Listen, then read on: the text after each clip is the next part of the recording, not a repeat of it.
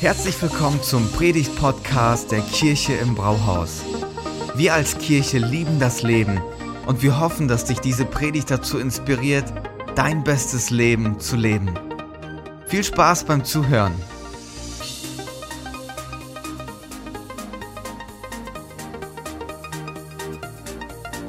Frohe Ostern! Frohe Ostern!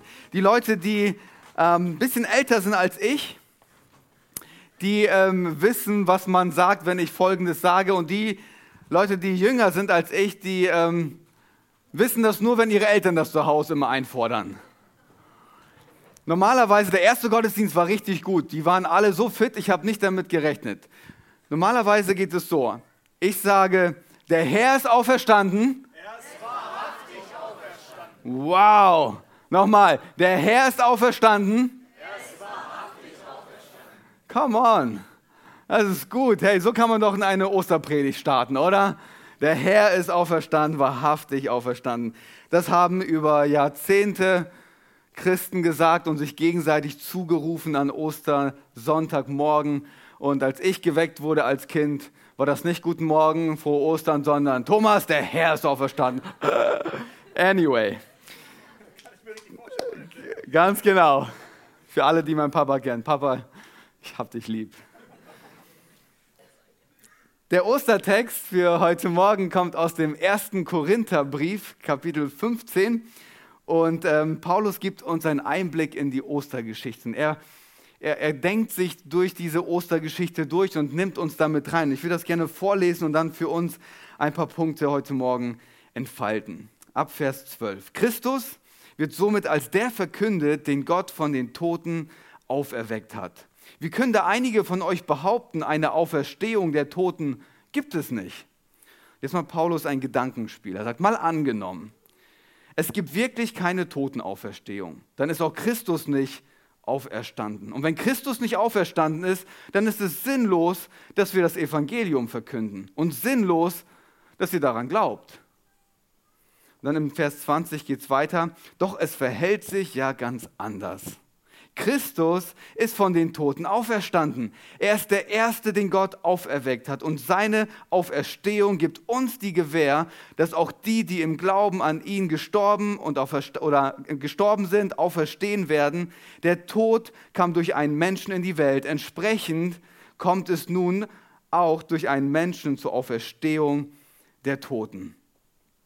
Genauso im Vers 22 geht es weiter, wie wir alle sterben müssen, weil wir von Adam abstammen. Hier, der packt jetzt alle Theologie aus, okay? Paulus, da werde da gleich noch ein bisschen drauf eingehen. Weil wir von Adam abstammen, werden wir alle lebendig gemacht werden, weil wir zu Christus gehören. Aber das geschieht nach der von Gott festgelegten Ordnung. Zuerst ist Christus auferstanden, als nächstes werden, wenn er wiederkommt, die auferstehen, die zu ihm gehören. Und dann wird Christus die Herrschaft, dann, und dann wird Christus die Herrschaft Gott dem Vater übergeben. Dann, wenn er allen gottfeindlichen Mächten, Kräften und Gewalten ein Ende bereitet hat, dann ist das Ziel erreicht. Denn Christus muss so lange herrschen, bis Gott ihm alle seine Feinde unter die Füße gelegt hat. Der letzte Feind ist der Tod, aber auch ihn wird er schließlich ein Ende bereiten.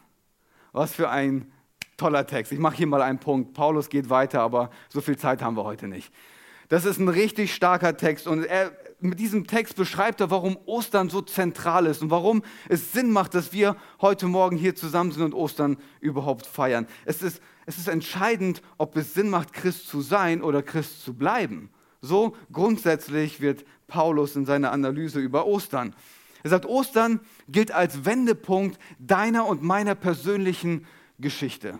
Das ist der Wendepunkt nicht nur für unsere Geschichte, sondern für die Weltgeschichte. An Ostern entscheidet sich alles. Jetzt verstehe ich, dass einige hier sitzen und denken so, okay, wie kann man von Wendepunkt und von Hoffnung und von Zukunft reden, während wir uns umschauen und alles, was wir sehen, ist Krankheit, Not und Krieg und man könnte die Liste weiterführen, persönliche Herausforderungen.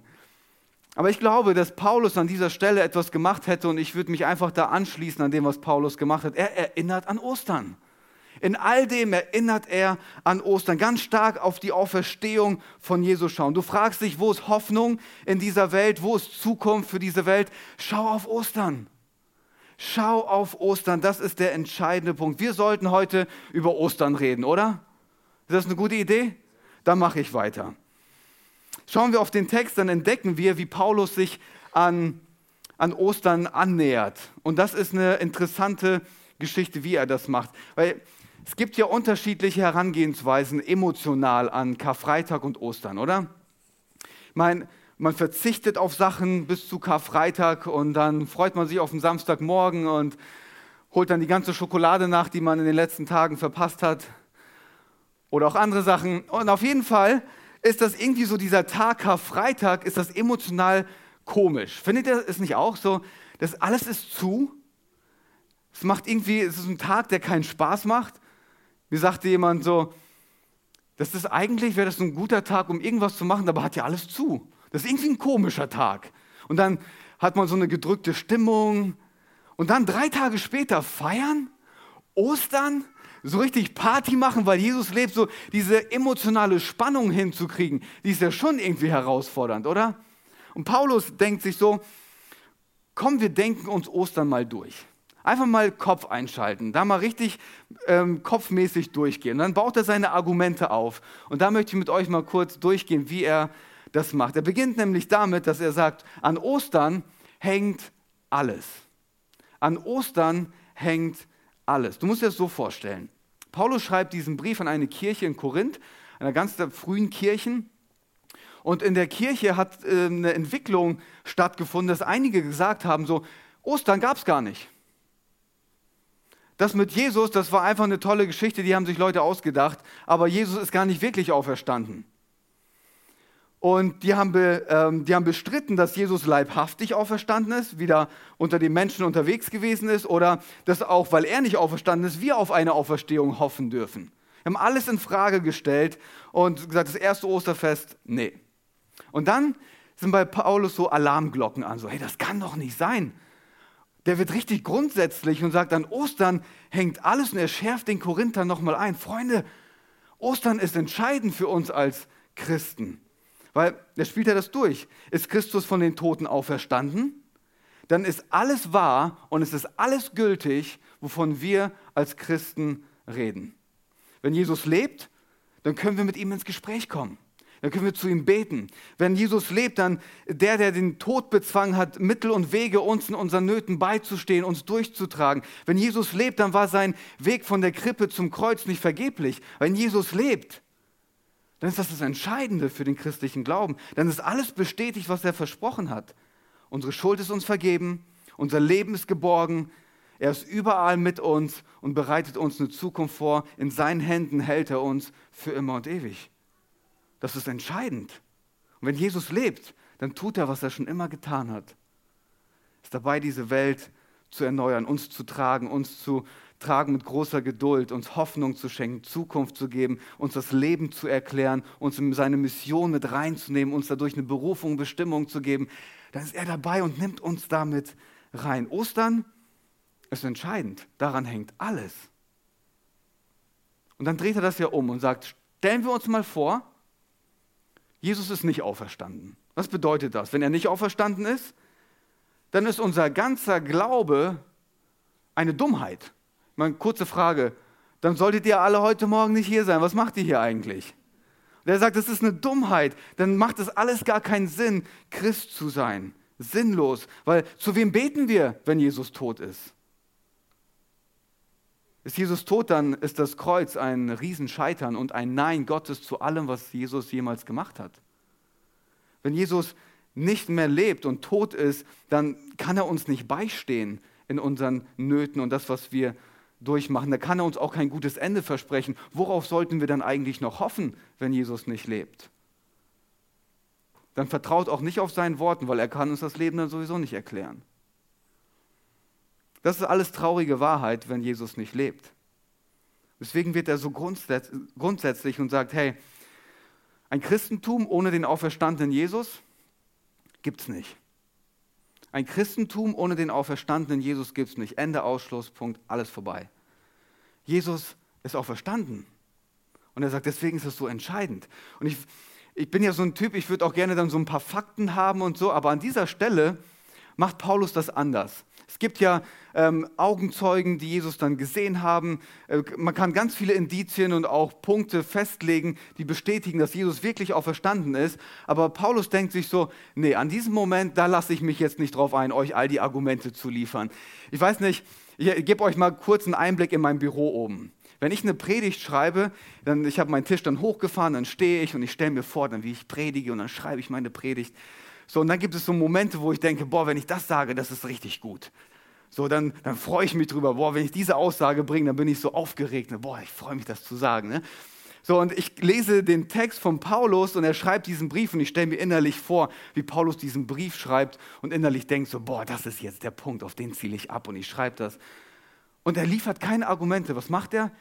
Er proklamiert einfach, er verkündet einfach und sagt, hey, es verhält sich ganz anders, Jesus ist auferstanden, ist mir egal, was ihr denkt.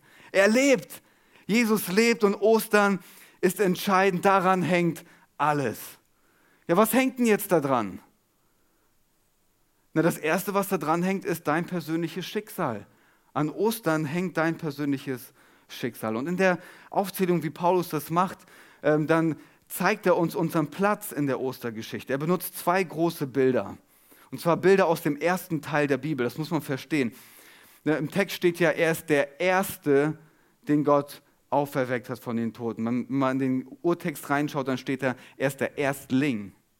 Er ist der Erstling. Was ist ein Erstling? Das geht ganz zurück zum Volk Israel, als sie ähm, in diesem Moment hatten im Jahr. Alle haben darauf gewartet. Da sind sie aufs Feld gegangen, in den Garten gegangen, in den Weinberg gegangen und haben geguckt, gibt es die erste Frucht? Ist da schon ein bisschen was da? Können wir uns auf eine Ernte in diesem Jahr freuen? Was sie dann gemacht haben, wenn die erste Ernte da war, die haben sie genommen und haben sie Gott gebracht als Dankopfer und haben gesagt, Gott, danke, dass du uns versorgst mit allem, was wir brauchen. Aber da hing noch viel mehr dran, als nur, hey, das ist cool, wir können das Gott geben. Was hing da noch mehr dran? Es war wie ein Versprechen wenn sie diese Ernte gesehen haben, die ersten kleinen Knospen und Weintrauben und alles, was da zu sehen war, die Oliven, als sie das gesehen haben, war das wie ein Versprechen. Ein Versprechen für das ganze Jahr. Es wird ein gutes Jahr werden. Es wird mehr als genug. Alle werden satt werden. Alle werden eine Zukunft haben für dieses Jahr. Ihr werdet dieses Jahr nicht leer ausgehen. Das war das Versprechen von der Erstlingsfrucht. Und Paulus sagt, Jesus ist unser Erstling. Was bedeutet das? Maria läuft zum Grab, sie findet das leere Grab, läuft zurück und das war wie ein Versprechen. Jesus lebt und deswegen gibt es für uns alle mehr als genug, mehr als was diese Welt zu bieten hat. Für uns gibt es eine Zukunft, wir werden durchkommen. Es gibt ein Morgen, weil die Erstlingsfrucht da ist. Jesus ist auferstanden und erlebt. Für uns gibt es mehr als genug. Und das zweite Bild, das Paulus benutzt, da geht er ganz an Anfang der Bibel, okay? Dann, holt, dann packt er Adam aus. Dann denkst du so, was hat Adam jetzt damit zu tun? Er geht ganz zurück an den Punkt, wo Adam und Eva den fatalen Schritt gemacht haben und Gott ihr Misstrauen ausgedrückt haben. Und ähm, sich entgegen, dagegen entschieden haben, so zu leben, wie Gott das möchte. Sie wollten selber bestimmen, selber eine Entscheidung treffen. Und es hat eine Konsequenz. Die mussten aus Gottes Nähe weggehen. Die mussten aus seiner Nähe rausgehen. Und das Schicksal von Adam und Eva wurde zum Schicksal von jedem von uns. Erstmal sie aus Gottes Nähe, dann wir. Erstmal sie ohne Hoffnung auf eine Zukunft, dann wir. Erst sie ein Versprechen auf Tod, dann wir. Und dann sagt, dann sagt Paulus hier, normalerweise seid ihr eingeschrieben in die Geschichte von Adam. Das ist eure Zukunft. Aber jetzt beginnt eine neue Geschichte. Weil Jesus auferstanden ist, könnt ihr euch auf die Geschichte von Jesus beziehen. Mit euch kann er jetzt eine neue Geschichte schreiben. Ihr seid nicht mehr dem Tod geweiht. Warum? Weil Jesus den Tod besiegt hat. Für euch gibt es eine Zukunft. Für euch gibt es Nähe in Gottes Gegenwart. Für euch gibt es die Möglichkeit, mit Gott eine Freundschaft zu führen. Ich schreibe euch in eine neue Geschichte mit rein. Jetzt bezieht euch auf Jesus, weil das macht den Unterschied. Was qualifiziert uns dazu? Gar nichts. Nichts. Es ist alles, was Jesus für uns getan hat. Und er lädt uns nur ein, sagt, hey, wenn du daran teilhaben möchtest, wenn du Teil von dieser Geschichte sein willst, dann musst du einfach nur dein Vertrauen mir gegenüber ausdrücken. So wie unsere Täuflinge das gemacht haben. Die haben gesagt, ja, ich vertraue darauf, dass Jesus lebt und dass er einen guten Plan hat für mein Leben. Ich möchte ihm mein Leben geben. Und das feiern wir ja heute. Und das ist das Einzige, was wir mitbringen können. Alles andere hat Jesus für uns getan. Und dann passiert das so, wie bei so einem Dominospiel, wenn man die ganzen Steinchen aufstellt. Er ist der erste Stein, der fällt. Von ihm geht eine Kraft aus. Und alle, die sich einreihen lassen, da entsteht ja ein schönes Bild am Ende. Sagt Jesus, ich lade euch ein, damit reinzukommen. Ich will, dass ihr Teil von dieser Geschichte seid. Jetzt natürlich die Frage, was ändert sich, wenn ich in einer Freundschaft mit Jesus lebe? Ich bin ja immer noch in dieser Welt und ich habe immer noch Herausforderungen. Nur weil ich jetzt zu Jesus gehöre, ist es ja nicht so, dass auf einmal alles Friede, Freude, Eierkuchen ist. Was ist der große Unterschied? Es gibt etwas, das den freien Fall aufhängt. Es gibt etwas, wo es ein Stoppschild gibt. Und das ist, was für uns, die wir an Jesus glauben und ihm vertrauen, uns einen großen Halt und eine Zuversicht gibt. Die Bibel sagt das so, nichts und niemand kann uns von Gottes Liebe trennen. Nichts und niemand kann uns von Gottes Liebe trennen. Nicht dein schwindender Glaube, nicht deine Angst, deine Panik, deine Einsamkeit, dein Gesundheitszustand, nicht deine Atemnot, deine Erschöpfung, deine Depression, dein drohendes Sterben und sogar nicht dein Tod. Nichts kann dich trennen von Gottes Liebe. Am Ende bist du immer noch getragen. Am Ende bist du immer noch festgehalten bei ihm. Nichts kann dich trennen. Paulus sagt das so, wir werden alle lebendig gemacht in Jesus Christus. In ihm ist die Hoffnung, in ihm ist die Sicherheit, die unser Herz so sehr braucht. An Ostern hängt dein persönliches Schicksal. Aber es ist noch viel mehr und ich komme jetzt zum Höhepunkt, weil Paulus hat noch einen, den er drauflegt. An Ostern hängt das Schicksal dieser Welt. An Ostern hängt das Schicksal dieser Welt. Es ist fast so, als würde Paulus sagen, ich habe da noch eine Sache, die ich loswerden muss. Ich habe da noch was, was ich euch mitgeben muss. Bitte bleibt nicht in eurem privaten Schicksal stehen. Bleibt da nicht stehen und denkt zu klein von Ostern. Es geht nicht nur um eure persönliche Hoffnung, so nach dem Motto, mein Jesus, mein Schicksal, das, was für mich gut ist. Nein, denkt das größer. Das ist nicht genug. Da gibt es was Größeres, was mit Ostern zusammenhängt. Das ist folgendes. Seit Ostern ist das Spiel entschieden. Seit Ostern ist das Spiel entschieden. Und er zeigt uns, wie Jesus jetzt unterwegs ist auf einem Triumphzug, auf einen Siegeszug. Er besiegt einen Feind nach dem anderen. Und dann am Ende den größten aller Feinde für immer und ewig zu zerstören, den Tod selber. Das Spiel ist entschieden. Ich weiß ja nicht, wie es ähm, bei euch aussieht. Ich bin ein Fußballfan. Und äh, stelle mir vor, wenn ich wüsste, dass meine Lieblingsmannschaft, sage ich mal, 5 zu 2 gewinnt. Das Ergebnis steht fest. Wie würde ich dann so ein Spiel schauen? Mal zwei Möglichkeiten. Das eine ist, du schaust das Spiel zu und du denkst dir so langweilig. Ich weiß, wie es ausgeht. Ja, wir liegen vielleicht 2-0 hinten, wir gewinnen sowieso 5 zu 2. Oder Du schaust dazu voller Erwartung und freust dich und sagst, hey, wir liegen zwar gerade hinten, aber gleich kommt der Anschlusstreffer.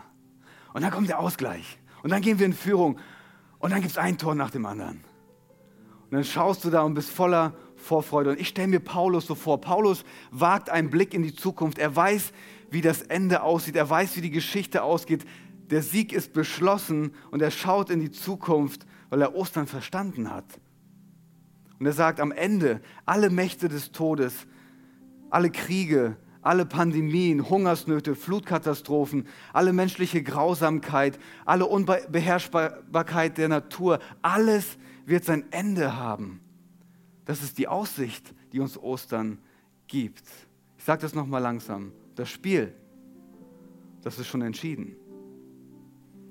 Der Feind ist besiegt aber noch nicht entthront. Und das ist diese Spannung, in der wir uns befinden. Der Feind ist besiegt, aber hier und da sehen wir immer noch wieder Momente, wo uns die Haare zu Berge stehen und denken, so, wir denken, Mann, das kann doch nicht sein. Das ist die Spannung, in der wir leben. Jesus hat schon gesiegt, aber wir sehen das noch nicht auf allen Ebenen. Und die ersten Christen, die waren richtig aufgeregt. Die haben auf diesen Moment gewartet. Die haben gebetet, Jesus, komm schnell wieder, stell diese Welt her, so wie du sie dir wünschst. Bring all das Böse raus aus dieser Welt. Stell diese Welt her, mach deinen Herzschlag zum, zu unserem Herzschlag nochmal ganz, ganz neu. Um dann nochmal ein Fußballbild zu be benutzen. Es verhält sich so wie mit der Champions League. Und ich nehme mal Jesus mit rein. Jesus gewinnt die Champions League dieses Jahr. Ist so, kann keiner was dagegen tun. Jesus gewinnt die Champions League. Aber wir sind gerade im Achtelfinale, Hinspiel. Und wir liegen vielleicht hinten. Wir schauen Richtung Osten und wir sehen den Krieg. Wir schauen zu unserem Nachbarn und sehen vielleicht Krankheit. Wir schauen auf unser Herz und wir sehen vielleicht Herausforderungen. Wir denken so, boah, es ist das Achtelfinal-Hinspiel und ich liege zurück und es sieht nicht gut aus. Aber lass mich dich erinnern. Es gibt ein Rückspiel. Und nach dem Rückspiel kommt das Viertelfinale. Und dann kommt das Halbfinale. Und Jesus ist auf dem Weg ins Finale und er gewinnt das Finale. Der Sieg steht fest. Der Sieg steht fest, auch wenn es gerade nicht danach aussieht. Gib die Hoffnung nicht auf. Jesus gewinnt. Noch beten wir, dein Reich komme. Noch haben wir Herausforderungen, aber das Böse wird nicht für immer siegen. Das ist das Versprechen von Ostern. An Ostern hängt das Schicksal dieser Welt. Was an Ostern begann, wird am Ende siegen. Was an Ostern begann, wird am Ende siegen. Deswegen denk bloß nicht zu klein von Ostern. Denk nur nicht über Ostereier nach, weil das ist viel mehr. Das Schicksal der Welt hängt an Ostern. Mit Ostern ruft Jesus uns zu und sagt, ich habe die Welt nicht nur nicht aufgegeben, sondern ich habe ihr Schicksal beschlossen. Das ist ein gutes Ende. Das ist ein gutes Ende, was ich vorbereite. Und von Ostern geht dann so eine Kraft aus. Das begeistert mich so sehr. Eine Kraft, die die Möglichkeit hat, Menschen zu verändern, Biografien neu zu schreiben, Leben Sinn zu geben, Hoffnung und Zukunft zu schenken. Das ist, was mit Ostern möglich wird und das ist, was unsere Täuflinge erlebt haben. Ganz persönlich ist für sie Ostern geworden. Wir feiern die Taufe, weil Jesus auf seinem Siegeszug Menschen gewinnt. Er hat Philippe gewonnen, Jean, Lea, Viktor, hat euch gewonnen auf dem Weg und hat euch mit reingenommen in seinen Siegeszug. Sagt, wir sind jetzt gemeinsam unterwegs, dieser Welt davon zu erzählen, dass Gott diese Welt nicht aufgegeben hat. Und ihr habt die Entscheidung getroffen, zu sagen, Jesus, ich folge dir nach. Mit allem, was ich bin. Mein Leben gehört dir. Und mit der Taufe bekennt ihr ja, dass euer altes Leben vorbei ist und etwas Neues beginnt. Und deswegen finde ich das so toll, dass wir an Ostern Taufe feiern, weil das passt wie die Faust aufs Auge. Karfreitag, Jesus stirbt, wird begraben und die Taufe sagt, ich werde in den Tod Jesu mitbegraben. Das Alte wird begraben, ein altes Leben wird begraben. Und dann kommt ihr wieder hoch. Ich verspreche es euch. Ihr kommt wieder hoch zu einem neuen Leben. Jesus ist auferstanden. Er steht auf in Kraft zu neuem Leben. Das Alte ist vorbei, etwas Neues beginnt und das Beste wartet erst noch auf euch. Das Beste kommt noch. Heute ist der Start in eine neue Geschichte, ein neues Kapitel. Wir feiern euch dafür. Das ist richtig schön. Ostern. Unser persönliches Schicksal, aber auch das Schicksal dieser Welt wurde damit besiegelt. Jesus meint es gut mit uns. Und ich kann diesen, ich kann diesen Sonntag nicht vorübergehen lassen, ohne diese Einladung nochmal auszusprechen. Lässt du dein Herz gewinnen von Jesus? Lässt du dein Herz gewinnen von Jesus? Er klopft an deinem Herzen und sagt, hey, ich möchte dich mit einladen in meinen Siegeszug. Ich möchte dir eine neue Perspektive schenken. Er ist der Einzige, der sagen kann, mit mir beginnt ein neues Leben in deinem Leben. Jesus schenkt dir einen Neustart. Ganz frisch. Ich lade euch ein, die Augen zu schließen und ich werde ein Gebet sprechen.